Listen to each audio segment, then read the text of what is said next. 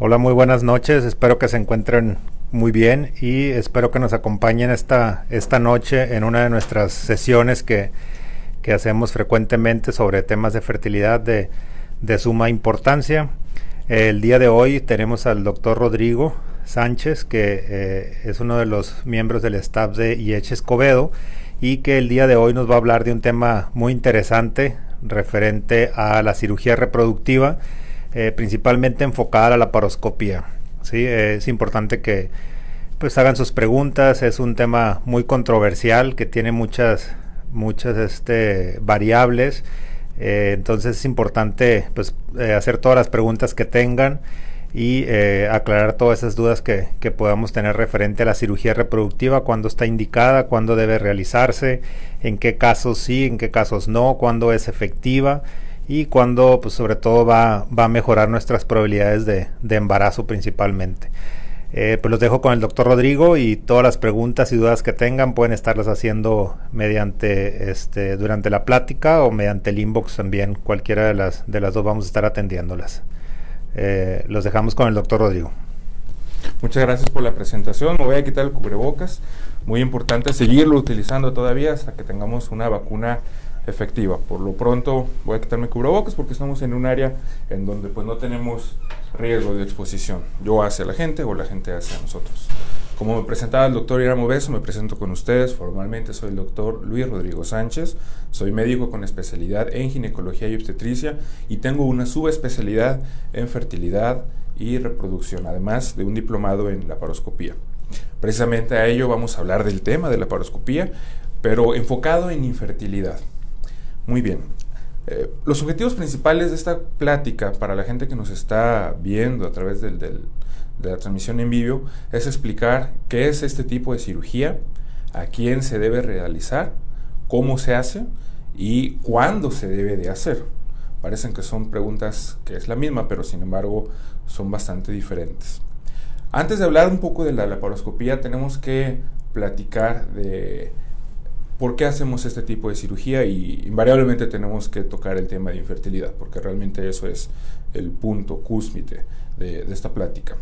Eh, recordando un poco y de manera muy, muy, muy breve, la infertilidad se define en aquellas parejas sanas que han pasado por lo menos 12 meses teniendo vida sexual activa, una, dos o tres veces por semana, y que durante ese periodo de tiempo no han logrado un embarazo de manera espontánea. Hay parejas que logran embarazos antes de ese tiempo se considera normal. Hay parejas que logran embarazos espontáneos después de ese tiempo, no se considera completamente normal, eso es un caso de subfertilidad. Y hay parejas que han pasado inclusive más de ese tiempo, un año, dos años, tres años, entonces tenemos que hacer algo. Siempre que llegan una pareja al centro de fertilidad, nuestro objetivo es determinar qué es lo que está causando que la pareja no se puede embarazar y qué tenemos que hacer para que logren un embarazo. Los estudios básicos de fertilidad en el lado de la mujer son dos. Uno, un ultrasonido que se hace en el mismo consultorio durante una revisión médica con la finalidad de valorar cómo se encuentra el útero, tanto en la parte interna como en la parte externa. Y el segundo estudio que se hace de manera rutinaria es un estudio que se llama histerosalpingografía, el cual tiene la finalidad de valorar que las trompas de falopio, que son la parte que conecta el útero con los ovarios, se encuentren destapados. En base a esas dos pruebas básicas, uno como médico especialista en la fertilidad puede determinar cuál puede ser la causa que una pareja no se logre embarazar. Y en base a eso determinamos cuál es el tratamiento que puede ser más factible y que mayores probabilidades de éxito les puede dar para que logren un embarazo en la menor cantidad de tiempo posible. Ahora bien, la cirugía laparoscópica, ¿a quién se realiza? Hay cuatro indicaciones para hacer una cirugía laparoscópica. La primera de ellas es en pacientes con diagnóstico de infertilidad y en el cual nosotros detectamos una causa. En pacientes que vamos a aumentar las probabilidades cuando estamos haciendo un tratamiento de fertilización in vitro. En pacientes a los cuales les hemos hecho tratamientos de fertilidad y no hemos tenido éxitos, como por ejemplo tratamientos de fertilización in vitro o tratamientos de inseminación. Y la cuarta situación relacionada un poquito a la endoscopía, que ahorita platicamos de esto.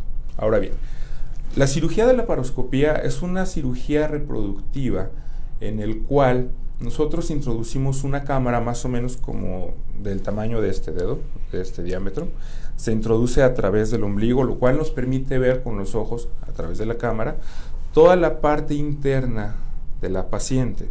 Con esto me refiero a observar el útero, los ovarios y las trompas, y lo vemos como si lo estuviéramos viendo directamente con los ojos. Es más, inclusive aún mejor porque estas cámaras que nosotros utilizamos durante una laparoscopía tienen además una lupa de aumento, entonces nosotros podemos magnificar la imagen y ver con mucho detalle la parte exterior del útero, de los ovarios y de la trompa. Esto es una cirugía laparoscópica. Esto tiene utilizándose de manera muy muy popular desde alrededor de los noventas. Eh, hay otro tipo de intervenciones laparoscópicas que se llaman una endoscopía. En una endoscopía nosotros colocamos una cámara a través del cuello del útero para poder ver el interior del útero y determinar si hay alguna causa que puede estar haciendo que la pareja no se embarace, que tengan infertilidad. Ahora bien, la intención de una laparoscopía, en la manera más obvia, pues es corregir algún problema que nosotros hayamos diagnosticado durante las primeras valoraciones ginecológicas de fertilidad. Las que hemos comentado, un ultrasonido que se hace aquí en la consulta, un ultrasonido vaginal, y además una histerosalpingografía que se hace en un centro radiológico bajo indicaciones que nosotros damos durante la consulta. Cuando nosotros en el ultrasonido identificamos que hay alguna situación patológica, o sea, que hay algo anormal, que está enfermo el útero, que está enfermo los ovarios, que algo no se ve bien durante una revisión, entonces seguramente vamos a indicar una cirugía laparoscópica. ¿Qué problemas podemos tratar a través de una laparoscopía?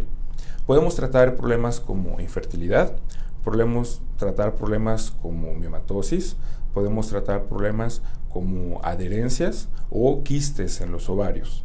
Muchas de estas situaciones los diagnosticamos inclusive desde la primera visita ginecológica. Es muy importante que una pareja que está buscando lograr un embarazo se atienda a través del médico adecuado. Me refiero a médicos especialistas que tienen además una subespecialidad en fertilidad. Una pareja sana en general que va con alguna valoración ginecológica, pues puede ser que no detecte alguna situación que en general no representa algún problema de salud en la población en general, pero que en una pareja que está buscando un embarazo, eso sea la causa de infertilidad. Entonces, siempre tienen que visitar a un subespecialista. Cuando acudan con el médico, eh, que en sus credenciales médicas sepan que tengan esta subespecialidad. Ahora, las indicaciones más típicas, como les comentaba, son cuando nosotros vemos que en la valoración inicial hay alguna enfermedad dentro del útero. Estas cirugías las podemos hacer de manera convencional, como se han estado haciendo desde hace muchos años, que es una manera abierta, o sea, hacemos una incisión en la pared abdominal para poder llegar al útero, a los ovarios y corregir el problema. Sin embargo, también lo podemos hacer por vía laparoscópica y probablemente esto sea más conveniente hablando en la situación de la fertilidad, porque cuando nosotros hacemos esta cirugía con los instrumentos que utilizamos, son instrumentos muy, muy chiquititos, tienen más o menos el tamaño de la punta de una pluma. Estos son los instrumentos que nosotros utilizamos para hacer una cirugía laparoscópica. Entonces, el sangrado, la recuperación eh, y las adherencias que se pueden hacer son muchísimo menores cuando lo hacemos por vía laparoscópica que cuando lo hacemos por vía abierta. Sin embargo, siempre se valora qué es lo que más eh, le va a convenir a los pacientes. Hay otro tipo de indicaciones en donde nosotros mm, vemos que es eh, indicativo para una cirugía laparoscópica, como por ejemplo casos en donde ya hemos hecho tratamientos de fertilidad, por ejemplo inseminación inútero o fertilización in vitro, y no vemos una causa obvia. Hay que recordar que en el estudio de la infertilidad hay causas que son obvias para el diagnóstico, en donde las pruebas de estudio revelan que tenemos alguna patología. Sin embargo, hasta una de cada seis parejas con infertilidad todos los estudios que nosotros hagamos van a salir normales. Esto significa que no hay alteraciones. Sin embargo, esto realmente hay que eh, verlo con, mucha perspicacia. Por ejemplo, El estudio de la histerosalpingografía consiste en un estudio en donde se coloca una cánula muy delgadita aquí donde comienza el cuello del útero, se pone un líquido especial que se ve a través de las radiografías y la intención de ese líquido es que salga por las dos trompas para ver si las trompas están tapadas o no. El interior de las trompas es muy delgado, es más o menos como así delgadito, el tamaño de el popote que está en la parte interna de una pluma. Cuando ponen el líquido, lo ponen a presión y la intención de ese líquido es que salga por las dos trompas para ver si están tapadas o no. Dentro del estudio de la paroscopía, eh, hemos observado que en ocasiones este estudio de la histerosalpingografía resulta ser normal. Pero cuando empezamos tratamientos y no estamos teniendo resultados positivos, entonces es una alternativa hacer una laparoscopía diagnóstica. Significa meter una cámara a través del ombligo para ver directamente con los ojos qué es lo que puede estar anormal. Y nos damos cuenta que, efectivamente hay algo anormal que no se ve a través ni del ultrasonido ni de la histerosalpingografía. Por ejemplo, nos ha tocado casos donde hacemos la histerosalpingografía para ver cómo están las trompas y están destapadas, pero cuando colocamos la cámara por el ombligo y hacemos ese mismo estudio de la histerosalpingografía, nos damos cuenta que las trompas están deformes, que están dañadas, que tienen una lesión. Las trompas tienen una función muy importante y es capturar al óvulo cuando sale del ovario. El óvulo que sale del ovario pues no tiene pisitos, no tiene manera de ir al lugar a donde debe de estar y hacer las funciones que tiene que hacer. Esta parte de la trompa, donde acaba la trompa, parece que tiene dedos y funciona más o menos como una mano. Cuando va a ocurrir la ovulación, es la que se encarga de ir y posarse sobre el ovario para capturar el óvulo y meterlo dentro de la trompa. Una vez que está dentro, pues tampoco se puede mover el óvulo solo. Es el responsable de hacer que se junte con el espermatozoide, es el responsable de hacer que el óvulo viaje hacia el interior del útero para que el embrión se pueda implantar y crecer. Con una histerosalpingografía nos damos cuenta si las trompas están destapadas o no. Sin embargo, no podemos saber si las trompas están haciendo esa función o no, principalmente por dos problemas. Un problema que se llama hidrosalpings, en donde las trompas están dañadas, se dilatan, se llenan de líquido, y otra situación en donde las trompas están atrapadas. En ocasiones algunas cirugías o infecciones muy importantes de manera vaginal que pueden hacerse una infección dentro del útero hace que las trompas pierdan su función. La trompa de falopio parece como si fuera mi brazo. Debería poder moverse de manera libre hacia adelante, hacia atrás, hacia arriba, hacia abajo, hacia los lados, para que pueda capturar el óvulo de manera normal. Sin embargo, después de alguna cirugía abdominal, como una cesárea, una apendicitis, una, eh, la cirugía para quitar la vesícula, o cuando hay infecciones muy, muy severas, eh, hay un proceso inflamatorio en general alrededor de la trompa y hace que la trompa, en lugar de tener su funcionamiento normal, se pierda. Entonces, a veces hacemos nosotros el estudio para ver si la trompa está destapada y nos dice que todo está normal, pero después de hacer tratamientos vemos que no, entonces metemos la cámara y nos damos cuenta que hay adherencias que hacen que la trompa no se pueda mover de manera libre hacia donde debe de ser o que la trompa se ve dañada, que efectivamente sale algún hilito de líquido a través del estudio que hicimos la primera vez, pero que no es suficiente como para que pueda pasar. La tercera indicación para hacer una laparoscopía es en aquellas pacientes que cuando hicimos nosotros el, el estudio de la histerosalpingografía vemos que las trompas están dañadas. Las trompas es un órgano muy delgado, más o menos de este grosor, que se pueden dañar fácilmente y en ocasiones el extremo que debe estar abierto para poder agarrar el óvulo se encuentra cerrado. Y esto hace que la trompa se comience a llenar de líquido, como si fuera al principio este del diámetro de, tamaño, pero después comienza a llenarse como el tamaño de una salchicha. Esa trompa obviamente no funciona. En esos casos, cuando las trompas no funcionan, está indicado hacer un tratamiento de fertilización in vitro. Sin embargo, hacer un tratamiento de fertilización in vitro cuando las trompas tienen ese daño va a hacer que el tratamiento de fertilización no funcione. En esos casos, recomendamos hacer una cirugía laparoscópica para ir a cerrar los dos extremos de las dos trompas y poder colocar los embriones de manera más segura y aumentar las probabilidades de éxito de un tratamiento. La cuarta indicación para hacer algún tratamiento de cirugía en fertilidad es una endoscopía. En una endoscopía introducimos una cámara para ver si se encuentra alguna patología. Esto nosotros lo podemos sospechar de manera bastante satisfactoria a través de un ultrasonido, aunque no es así en todos los casos. En ocasiones hacemos también tratamientos de fertilidad como inseminación in útero y sin tener resultados positivos, nos conviene colocar la cámara dentro del útero, endoscopía, para ver que el interior del útero se encuentre sano. Si el interior del útero tiene algún pólipo, como esta protuberancia que se ve aquí, tiene miomas, como esta protuberancia que se ve acá, o tiene una inflamación crónica, pues no importa cuántos tratamientos de fertilidad hagamos, simplemente no va a funcionar. Entonces, en esos casos, hacer una endoscopía puede asegurarnos que no hay alguna patología eh, previa, a la vez que si la encontramos, poder corregirla de manera satisfactoria. Entonces, recapitulando un poco, la, cirugía laparoscópica está indicada en las pacientes en donde nosotros detectamos que hay problemas de fertilidad, como por, principalmente endometriosis. Lo hacemos cuando los tratamientos de fertilidad no han funcionado. Lo hacemos cuando no encontramos una causa de infertilidad o cuando queremos observar la parte interna del útero y demostrar qué es lo que puede estar alterada. Quisiera responder algunas preguntas de las que me están eh, cuestionando ahorita a través del chat. Hola, buenas tardes, doctor. Buenas tardes. Aquí una de las participantes nos hacen la pregunta de a qué se refiere con tratamiento ambulatorio. ¿Cuántos son los días que involucra una cirugía laparoscópica? es una cirugía, una pregunta que me gusta mucho responder.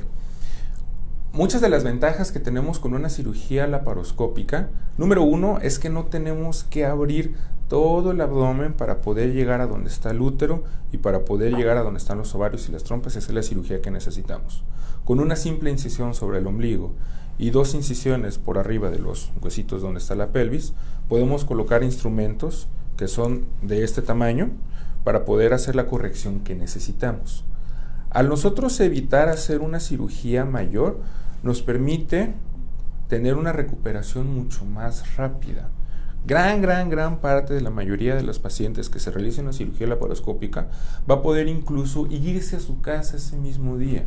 Se interna en la mañana, se hace la cirugía temprano, se pasa un tiempo prudente en el área de recuperación y para la tarde, tarde, noche se pueden estar retirando a su casa sin tener que quedarse internadas. Entonces, una de las principales ventajas de la cirugía laparoscópica es eso, una recuperación rápida, pero además en fertilidad nos interesa no lesionar la pared abdominal para evitar que la cicatrización de afuera se haga también hacia adentro y evitar adherencias que nos impidan después que las trompas funcionen de la manera como deberían estar funcionando. Entonces, una cirugía ambulatoria significa una cirugía en la que no hay necesidad de quedarse internados y se pueden ir a su casa ese mismo día y afortunadamente gran parte de las veces que hacemos una cirugía laparoscópica se puede hacer una de manera ambulatoria.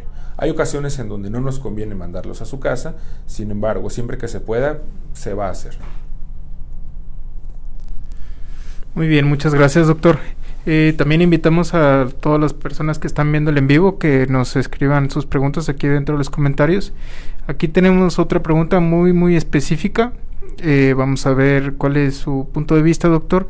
Es una paciente que escribe, bueno, redacta en su, en su texto que, que es una paciente que tiene miomas, tiene miomatosis uterina y que ha ido con dos diferentes eh, especialistas y uno le recomienda hacer una cirugía abierta y otro por vía laparoscópica. ¿Nos puede usted comentar sobre los beneficios o prejuicios de una o la otra o, qué es lo que usted eh, más realiza?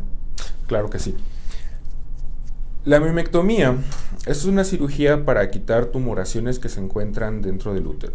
El útero, así como el resto del cuerpo, está formado de células donde tienen un ciclo de vida en donde nacen, crecen, se reproducen y mueren. Sin embargo, en ciertas ocasiones estas células nacen, crecen, se reproducen y no se mueren. Y se reproducen y se reproducen y se reproducen. De tal manera que con el tiempo comienzan a formar una pelotita que conforme va pasando más tiempo va creciendo de tamaño. Eso es una tumoración benigna que nunca, bueno, que el gran porcentaje de las veces nunca se va a hacer una tumoración maligna o cáncer y que puede afectar la fertilidad. Ahora, ¿cómo debemos quitar un mioma en un paciente que no se puede embarazar? Hay tres alternativas. Una alternativa es quitarlo a través del cuello del útero, y eso es para los miomas que se encuentran dentro de la matriz, en la parte más interna que se llama endometrio. Las otras dos alternativas son abrir la pared abdominal para poder quitar el mioma o hacerlo por vía laparoscópica. Aquí no hay un consenso en donde hay una respuesta totalmente clara. En lo particular, cuando los miomas son de un tamaño considerable, prefiero hacer una cirugía de manera abierta, porque de manera abierta nos da mayor sensibilidad en el tacto de las yemas de poder tocar los miomas que se encuentran en el útero.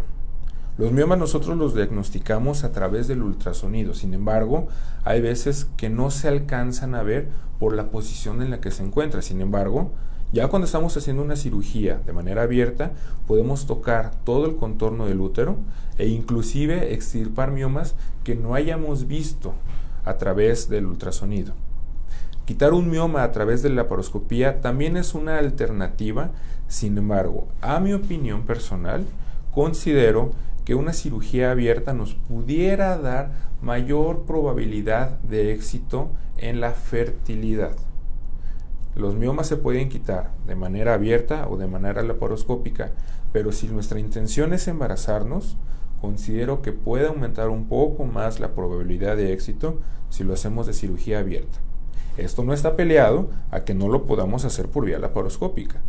Una cirugía laparoscópica tiene muchas ventajas como hacer una cirugía ambulatoria donde no nos tenemos que quedar internados y que la recuperación sea más rápida. Y lo digo porque ahorita en nuestro entorno muchas de las pacientes están integradas a una vida laboral o inclusive aunque no tengan una vida laboral es mucho más benéfico tener una recuperación más rápida.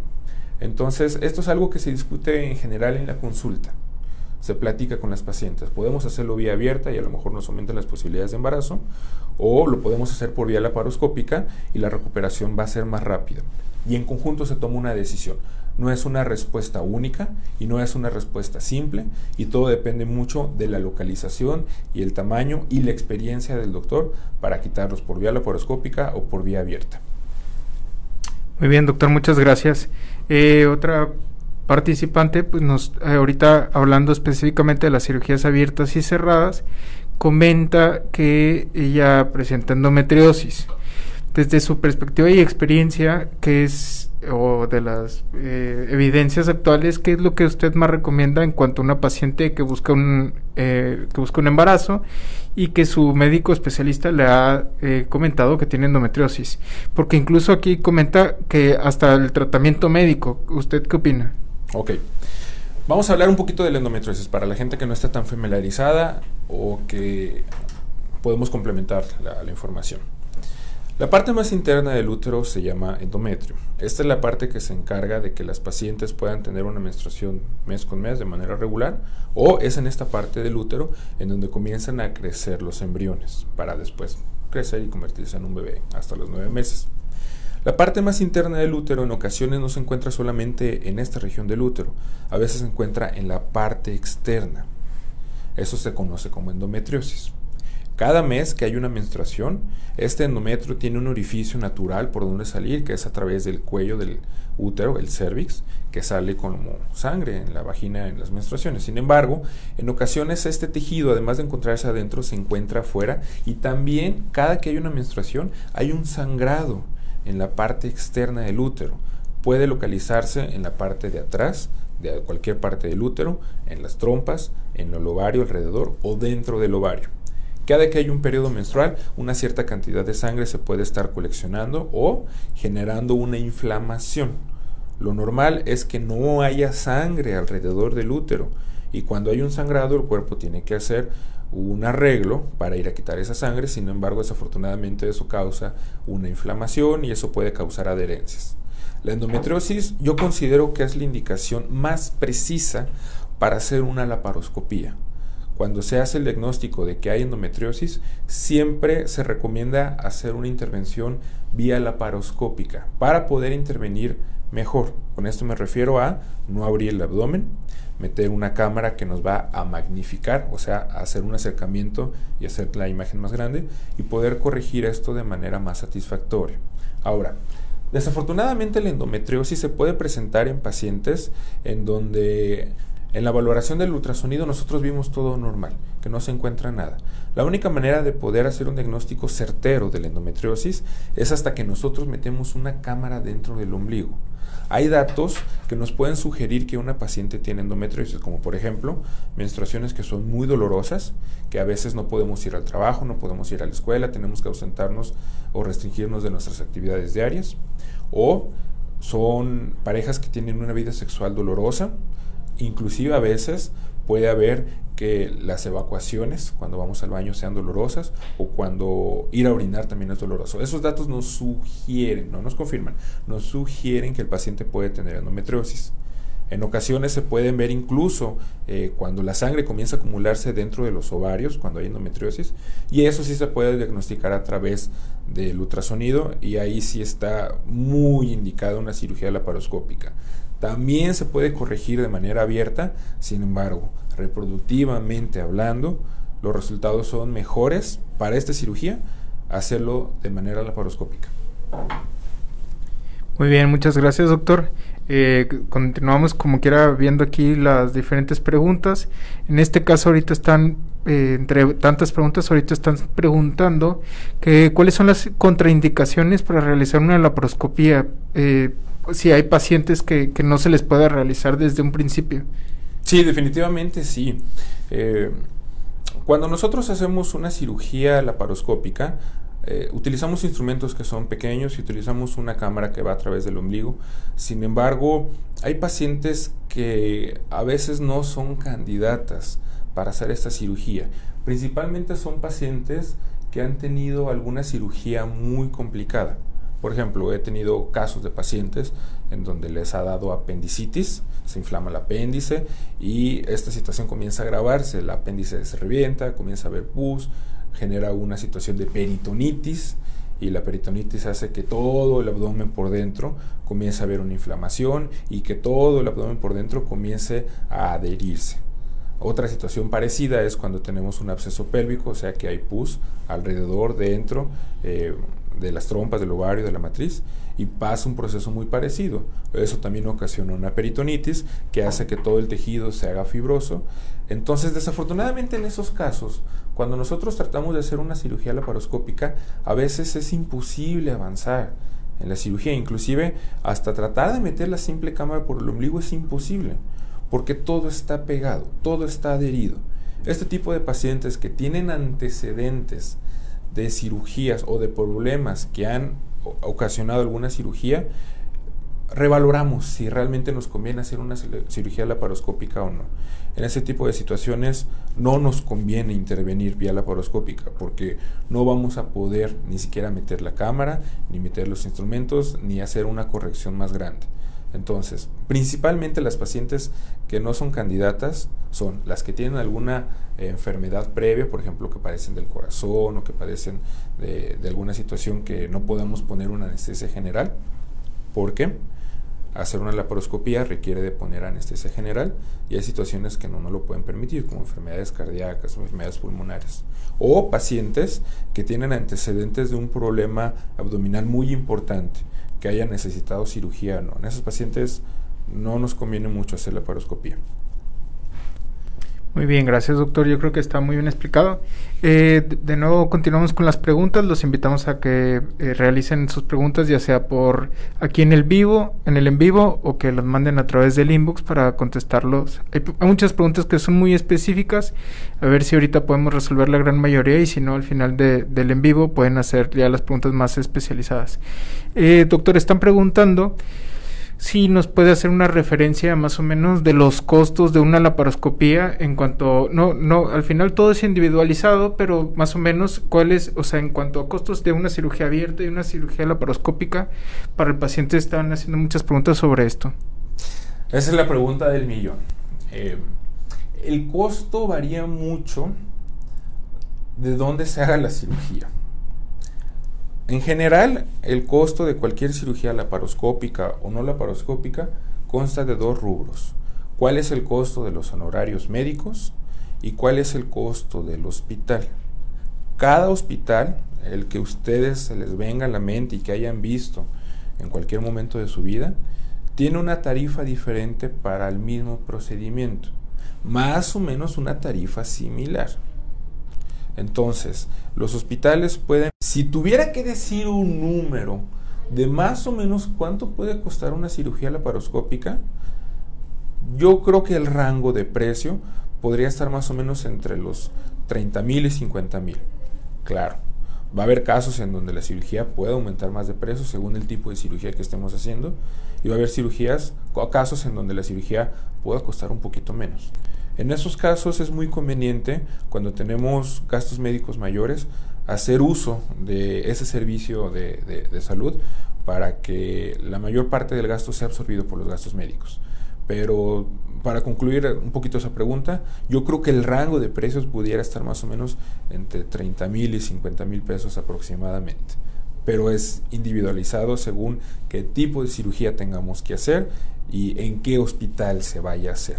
Todo eso pues es importante porque a fin de cuentas nos va a dar eh, luz verde o nos va a limitar si el paciente se realiza esa cirugía o no. Y eso se puede platicar dentro del consultorio con el especialista que estemos viendo y dar unas recomendaciones al respecto de manera muy individualizada.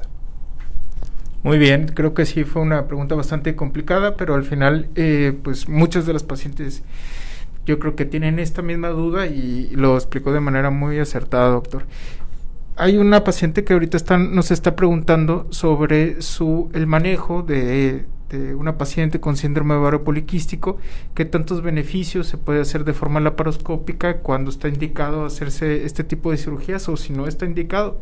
Eh, denos su experiencia, por favor, doctor. El síndrome de ovario poliquístico es una condición en donde los ovarios no pueden o no tienen la capacidad, por alguna circunstancia que no vamos a entrar mucho en detalle, para que pueda ocurrir la ovulación de manera espontánea mes con mes. De manera natural y fisiológica, las mujeres dentro de los ovarios eh, ocurre ese fenómeno de ovulación, más o menos cada 28 días a la mitad del ciclo menstrual. Este tipo de pacientes se caracteriza porque sus menstruaciones y sus ovulaciones no son cada mes, son cada mes y medio, cada dos meses, cada tres meses, cada seis meses. Hay incluso pacientes que tienen ovulación solamente una o dos veces al año y precisamente eso es la causa de infertilidad. Eh, es bastante común ver dentro de la consulta de fertilidad pacientes que tienen ese diagnóstico de síndrome de ovario poliquístico y en ese tipo de pacientes la gran mayoría de las veces vamos a poder lograr un embarazo sin llegar a hacer una cirugía. La manera como podemos lograr un embarazo en ese tipo de pacientes es revisar si hay alguna causa que puede estar causando esa situación, pero también dar medicamentos para lograr que dentro de los ovarios comience a haber crecimiento de los óvulos, que se pueda producir la ovulación y casi siempre vamos a terminar ese, ese tratamiento de estimulación con una inseminación intrauterina en donde colocamos los espermatozoides dentro del útero para que pueda haber la fecundación. Ahora, la cantidad de medicamento que cada paciente puede llegar a necesitar para producir la ovulación es muy variable, incluso en las pacientes que tienen el mismo diagnóstico de síndrome de ovario poliquístico. En ocasiones hay pacientes que con un poquito de estimulación es suficiente para producir la ovulación, pero hay pacientes que no. Hay pacientes en donde tenemos que utilizar dosis muy altas de medicamento que eh, nos puede tomar muchos días de estimulación lograr la ovulación y en ese tipo de casos se pueden beneficiar de una laparoscopía. En una laparoscopía, en los pacientes que tienen síndrome de ovario poliquístico, lo que hacemos es microperforaciones alrededor del útero, una cantidad limitada de ellas, para hacer que el útero, perdón, que el ovario comience a tener un funcionamiento diferente.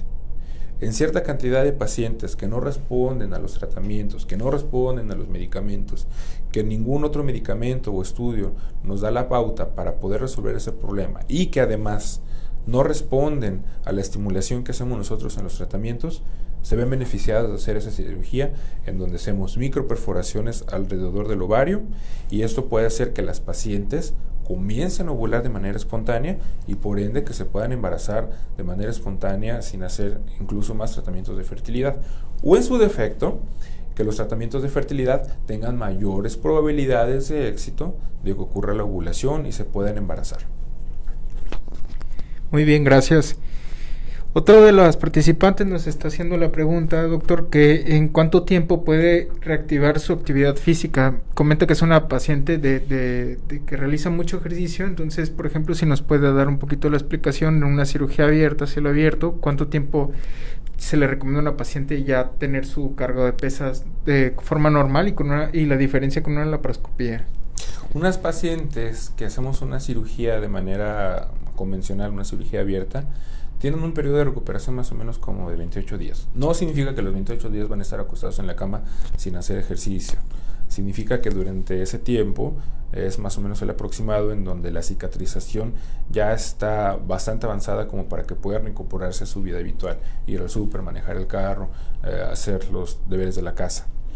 En una cirugía laparoscópica ese tiempo generalmente se, se abrevia a 7 días. También no significa que los siete días estén tumbados en la cama, pero la gran, gran, gran, gran, gran mayoría de las veces que nosotros hacemos una cirugía laparoscópica y que vemos a los pacientes una semana después para el retiro de puntos, los pacientes parecen que ni siquiera fueron operados. Ya pueden hacer sus actividades cotidianas, pueden hacer lo que están acostumbrados a hacer en su rutina todos los días e inclusive eh, dependiendo del tipo de cirugía pueden hacer ejercicio casi a la semana de haberse operado. La mayoría de los pacientes que hacemos una cirugía ambulatoria se van a su casa con un poquito de efecto secundario del medicamento y de la cirugía.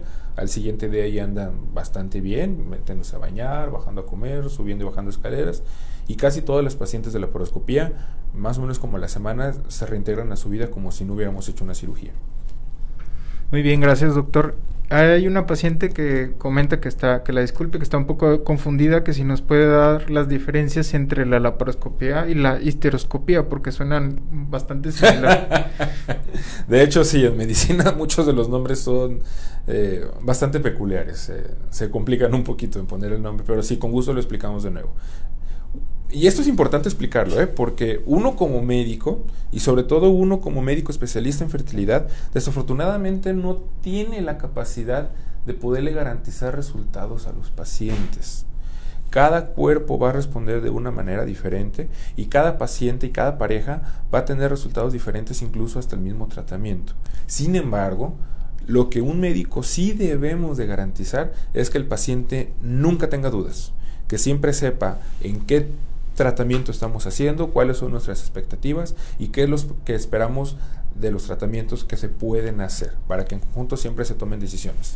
Una cirugía laparoscópica consiste en un procedimiento de mínima invasión en donde no abrimos el abdomen. Generalmente colocamos una cámara a través del ombligo, más o menos de este grosor. Colocamos instrumentos por debajo del ombligo, a nivel de donde están los espinas isquiáticas, que son los huesitos que tenemos en la cadera, para meter instrumentos de este tamaño y hacer una cirugía que pudiéramos hacer también de manera abierta, sin embargo con las ventajas de que da mejores resultados reproductivos, pero sobre todo que la recuperación es mucho más rápida. Eso es una laparoscopía. Una histeroscopía consiste en un procedimiento en donde también utilizamos una cámara, pero la colocamos a través del cuello del útero para ver el interior del útero. Esto nos sirve para visualizar si hay problemas como pólipos, como miomas o cualquier problema que impida que un embrión se implante y comience a crecer. Eso es una histeroscopía. La poroscopía, cámara por el ombligo para ver por fuera úteros, ovarios y trompas. Histeroscopía, cámara dentro de la matriz para ver el interior del útero o matriz. Muy bien, doctor. La misma paciente aparentemente nos está preguntando que si estos dos procedimientos se pueden realizar en el mismo tiempo, en el mismo día, si necesita esperarse para hacerse, eh, no sé, con algún tiempo de, entre los dos. ¿Cuál es su opinión respecto a esto? Sí, de hecho es muy ventajoso. En ciertas ocasiones, y no es raro que nosotros tenemos que hacer estas cirugías al mismo tiempo. La ventaja con la cirugía laparoscópica es que al utilizar la anestesia para poder hacer este tipo de cirugía, podemos aprovechar esa misma anestesia para hacer las dos cirugías al mismo tiempo. Metemos una cámara por el ombligo, se corrigen los problemas que se tengan que corregir por arriba, inclusive al mismo tiempo podemos meter la cámara por abajo y corregir los mismos problemas y de igual manera sigue siendo una cirugía ambulatoria una cirugía en donde la paciente, la gran mayoría de las veces, se puede ir a su casa durante el mismo día después de la cirugía y que su recuperación es eh, generalmente en 7 días o menos. Y se recomienda mucho hacerlo cuando está indicado, no está indicado en todas las ocasiones.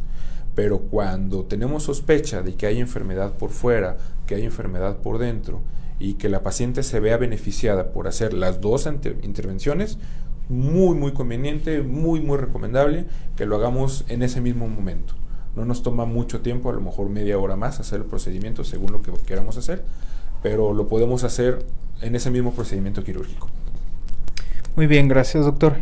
Justo nos acaban de hacer una pregunta de una paciente que ha presentado cinco abortos y quiere saber si qué tan qué tan recomendable sería en ella hacer una, un estudio de la proscopía para detectar si hay alguna causa que esté produciendo esto.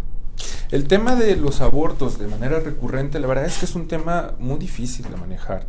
Eh, sin embargo, contamos ya con tecnología y con tratamientos para tratar de corregir esta situación y hacer que los pacientes puedan lograr el embarazo que están buscando. Este tipo de pacientes tal vez no se vea tan beneficiado en hacer una laparoscopía para ver cómo se encuentra el útero por fuera y los ovarios y las trompas. Pero muy probablemente sí se va a ver muy beneficiado de hacer una histeroscopía. Una de las causas que pueden hacer que un embrión no pueda crecer y llegar a un embarazo a término es que dentro del útero, donde deben de crecer los embriones, hay alguna enfermedad. Ahora bien, hay situaciones que no son tan comunes, pero que sí se llegan a presentar, en donde hay malformaciones en el útero. Malformaciones por fuera o malformaciones por dentro. La malformación que más frecuentemente se puede arreglar por una histeroscopía es cuando adentro hay una pared, algo que se llama tabique uterino. Eso se puede arreglar a través de la histeroscopía y prácticamente con solamente ese tratamiento los pacientes logran un embarazo. Al mismo tiempo, una laparoscopía nos ayuda en ese tipo de pacientes para ver cómo se encuentra el útero por fuera. Esto nosotros nos orientamos desde la primera consulta a través de un ultrasonido vaginal para ver cómo se ve el útero. Sin embargo, para ser francos, el ultrasonido tiene ciertas limitaciones. El ultrasonido se parece mucho como si yo sostuviera este objeto con las manos, pero cerrara los ojos. Puedo tocar qué forma tiene, qué consistencia tiene. Ah, tiene un tapón, mm, tiene una punta. Esto tocándolo solo con los dedos y los ojos cerrados. Y me voy a dar una muy buena idea de que es una pluma, pero no tiene la misma capacidad de verlo directamente con los ojos.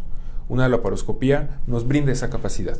Ver cómo está el útero por fuera, ver si no hay malformaciones por fuera, ver si no hay malformaciones por dentro y si las hay, poder corregirlas. Si está indicado en cierto tipo de pacientes.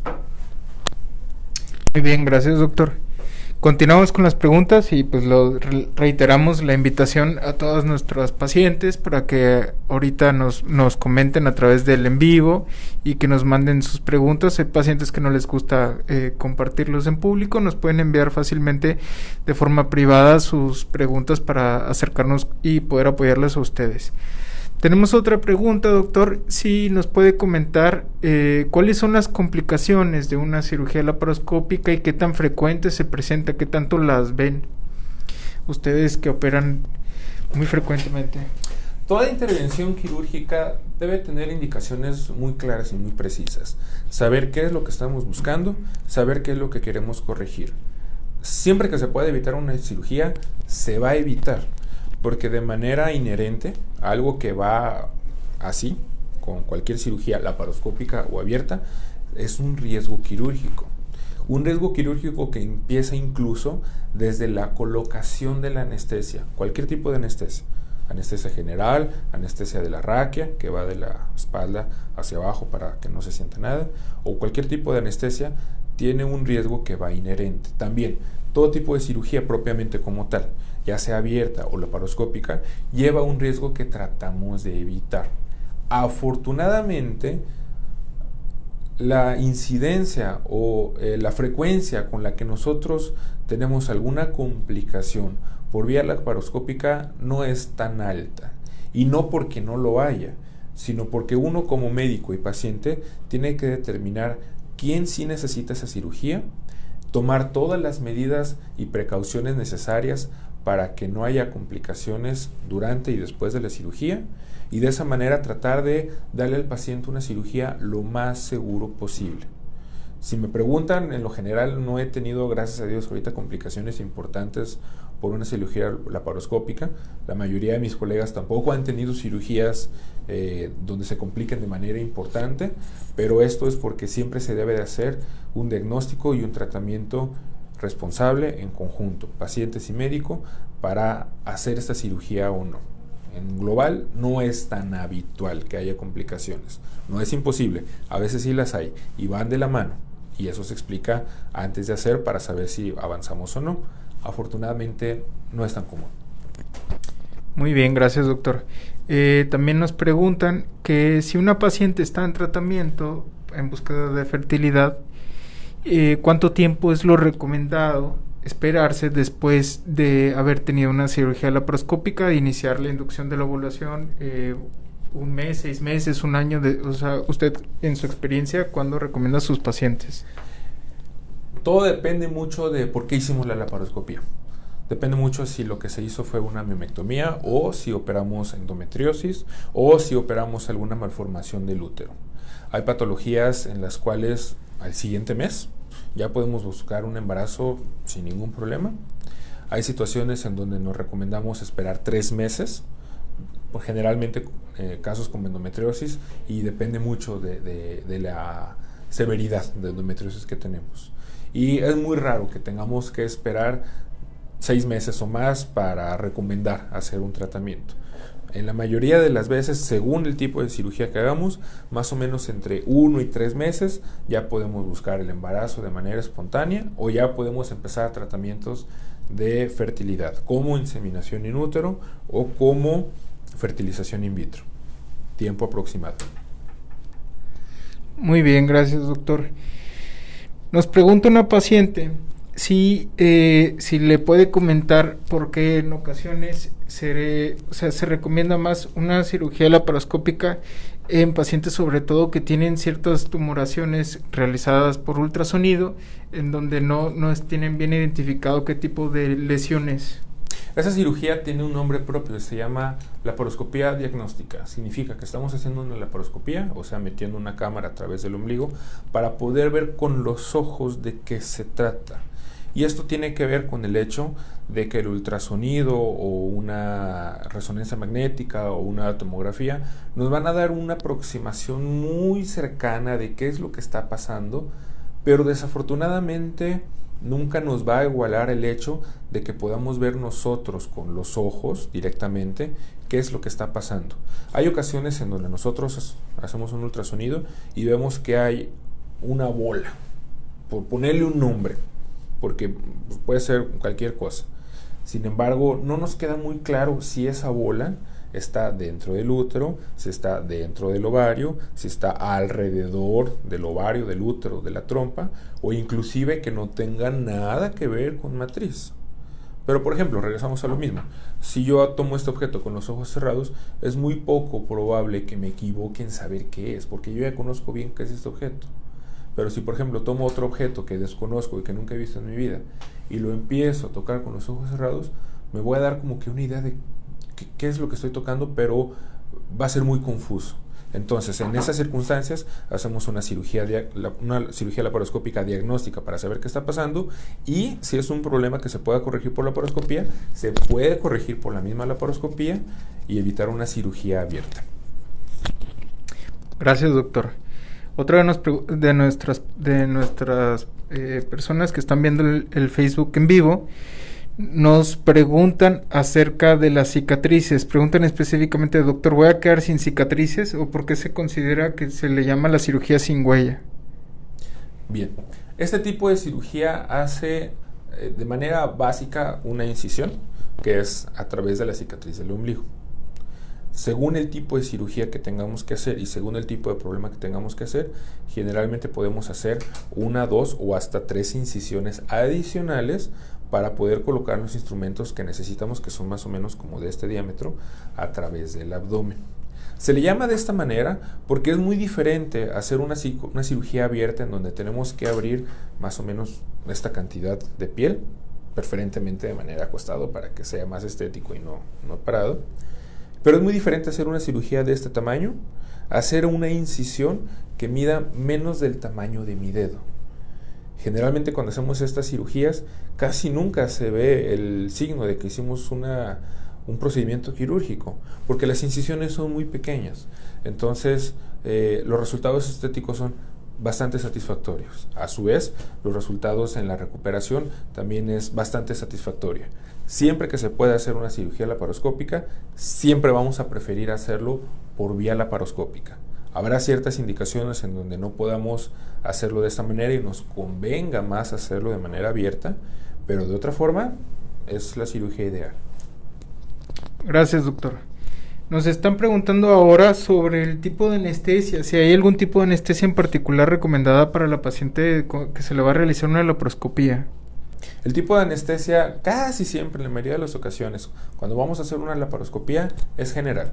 En una cirugía, en una anestesia general, lo que se hace es darle al paciente medicamento para que se duerma por completo, como si estuviera dormido en tu casa, pero en un nivel muchísimo más profundo.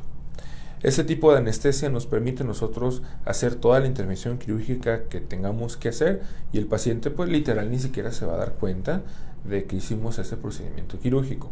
Existe otro tipo de anestesia en donde nosotros dormimos de la cintura para abajo, pero una cirugía laparoscópica no es lo habitual que hagamos ese tipo de anestesia porque puede ser que del pecho para arriba esté completamente despierto y que la cirugía laparoscópica le moleste un poco, porque para nosotros hacer esa cirugía, además de meter una cámara por el ombligo, tenemos que distender el abdomen para que nos permita hacer la cirugía como tengamos que hacerlo.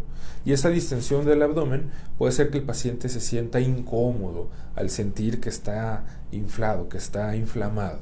Entonces, casi siempre recomendamos una cirugía a través de eh, anestesia general. Sin embargo, hay ocasiones en donde sí podemos dar una anestesia de la cintura para abajo. Son casos seleccionados en donde los pacientes eh, no tienen oportunidad de recibir una anestesia general.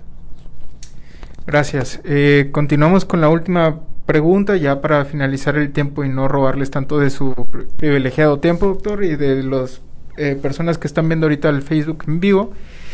Gracias, le recordamos que hagan sus preguntas y incluso después de haber terminado el en vivo pueden hacernos llegar las preguntas a través del inbox. Eh, nos preguntan, ya para terminar, doctor, si eh, la paciente necesita realizar algún tipo de situación antes, cómo se deben de preparar las pacientes que van a ser sometidas a una laparoscopía y eh, que en cuánto tiempo se, se debe de programar la cirugía y si es en alguna parte del ciclo menstrual que se deba de realizar la misma cirugía. Casi siempre se recomienda hacer este tipo de cirugías cuando no hay una menstruación. Porque si necesitamos hacer una histeroscopía, pues colocamos una cámara dentro del útero y nos conviene que no haya sangre fluyendo. No, el problema no es la sangre, el problema es de que si hay sangre dentro de la cavidad del útero por la regla, la visualización va a ser muy escasa. Entonces, cuando vamos a programar esas cirugías, el procedimiento habitual es ponerse de acuerdo entre médicos y pacientes cuándo es la fecha donde más les conviene a los pacientes. Hay pacientes que les conviene operarse a fin de semana por sus actividades laborales. Hay pacientes que les conviene más operarse a principio de semana por las mismas actividades laborales. Entonces, casi siempre cualquier cirugía la vamos a programar por lo menos como con una semana de anticipación. Esto porque además de la disponibilidad del tiempo del paciente, de la disponibilidad de la agenda del doctor para poder agendarlo de manera adecuada, también tiene que haber la agenda del hospital. Todos los hospitales en general tienen una agenda donde van programando las cirugías en los diferentes días. Entonces se recomienda hacerlo mínimo con una semana de anticipación para que estos tres factores, la agenda del paciente, la agenda del médico y la agenda del hospital, eh, estén disponibles y poderlo agendar. Si se puede, se recomienda hacerlo cuando no haya su ciclo menstrual, por si llegamos a necesitar hacer una histeroscopía que nos permita visualizar bien por dentro. Muy bien, gracias doctor. Eh, ya por último, solamente nos queda agradecerle su valioso tiempo y su experiencia. Sabemos que tiene una agenda bastante eh, apretada Solamente para recordarles que el doctor Rodrigo Sánchez es parte de nuestro equipo del Centro de Fertilidad YECH. Eh, no sé si guste, doctor, terminar con algunas eh, algún comentario extra. Eh, aquí vamos a dejar los números donde pueden marcar el Centro de Fertilidad para contactar al doctor y sí, y vamos a tratar de contestarles todas el resto de las preguntas de forma individual por los inbox que nos han llegado. Sí. Tengo otras recomendaciones que darles en general a las personas que están viendo este video y a los pacientes en general, que sobre todo son pacientes de fertilidad. Número uno, siempre atiéndanse con un médico que esté capacitado para lo que están ustedes buscando. Si lo que están buscando es un embarazo, acérquense con una persona que tenga una subespecialidad en la rama de la fertilidad. Una persona que se dedica a esta situación es alguien que ya hizo la especialidad de ginecología y obstetricia, pero que sigue estudiando un par de años más para tener una capacitación extra en temas muy particulares como esto. Recomendación número 2. Esta es una situación por la cual ustedes no tienen por qué sentirse mal nunca. Es una situación muchísimo más común de lo que ustedes creen. Hasta una de cada seis parejas ha estado en la situación en la que pueden estar ustedes, pero la gente no lo anda escribiendo en Facebook, no puede embarazar. Sin embargo, de las personas que ven ustedes todos los días de manera regular en el trabajo o de manera cotidiana, una o dos de esas personas han estado en la situación. No es culpa de nadie. ¿Por qué a mí? Pues les tocó la pelotita y ya. Y la tercera recomendación es que es una situación que depende nada más de ustedes dos, de su familia, de esposo y esposa o de la pareja como tal que no lo anden comentando en general con la gente. No porque esté mal, sino porque a veces eh, recibir preguntas de la gente que no está informada de esta situación es agobiante, andarlo respondiendo y genera ansiedad y genera confusión. A su vez, también les recomiendo mucho que sean persistentes en lograr un embarazo. Hasta el 95% de las parejas puede lograr un embarazo con el tratamiento de fertilidad correcto. Para esto, hay que acercarnos con una persona que sabe de lo que está hablando para que ustedes escojan cuál es el tratamiento que más les conviene junto con el doctor y puedan lograr un embarazo. Muchas gracias doctor. Nos siguen llegando muchas preguntas. Eh, nos piden también eh, información sobre, sobre costos, tiempos y demás. Eh, vamos a tratar de comentar y de responder de forma ya personalizada la gran mayoría de las preguntas que, que se están realizando. Eh, le agradecemos su tiempo de antemano y pues gracias por sus palabras y por su experiencia. Eh, para el resto de las personas que nos están viendo atrás del en vivo, eh, los esperamos en la próxima cápsula, el próximo miércoles. Hasta pronto. Muy bien, no quiten el dedo del renglón, no avienten la toalla, sean persistentes en su tratamiento. Seguramente con esto es suficiente para lograr lo que están buscando. Muchas gracias por la invitación. Hasta luego.